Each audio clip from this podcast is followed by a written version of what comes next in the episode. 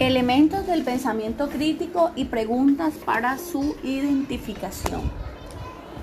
En el cuadro que ven en sus pantallas, en la parte derecha tenemos los elementos del pensamiento crítico como son propósitos, preguntas, supuestos, perspectivas, puntos de vista, información, conceptos, inferencias, conclusiones, implicaciones y consecuencias.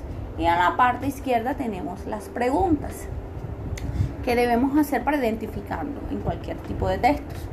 Eh, la fuente es Elder y Paul 2002. Entonces, en propósito, ¿qué trato de lograr? ¿Cuál es mi meta central? ¿Cuál es mi propósito?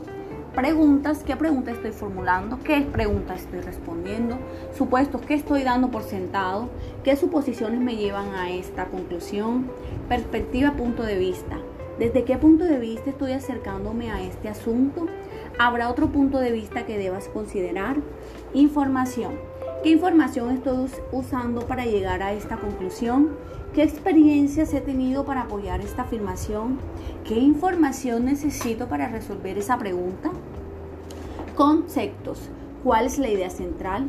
¿Puedo explicar esta idea? Inferencias, conclusiones. ¿Cómo llegué a esta conclusión? ¿Habrá otra forma de interpretar esta información? Implicaciones, consecuencias. Si alguien aceptara mi posición, ¿cuáles serían las implicaciones? ¿Qué estoy insinuando?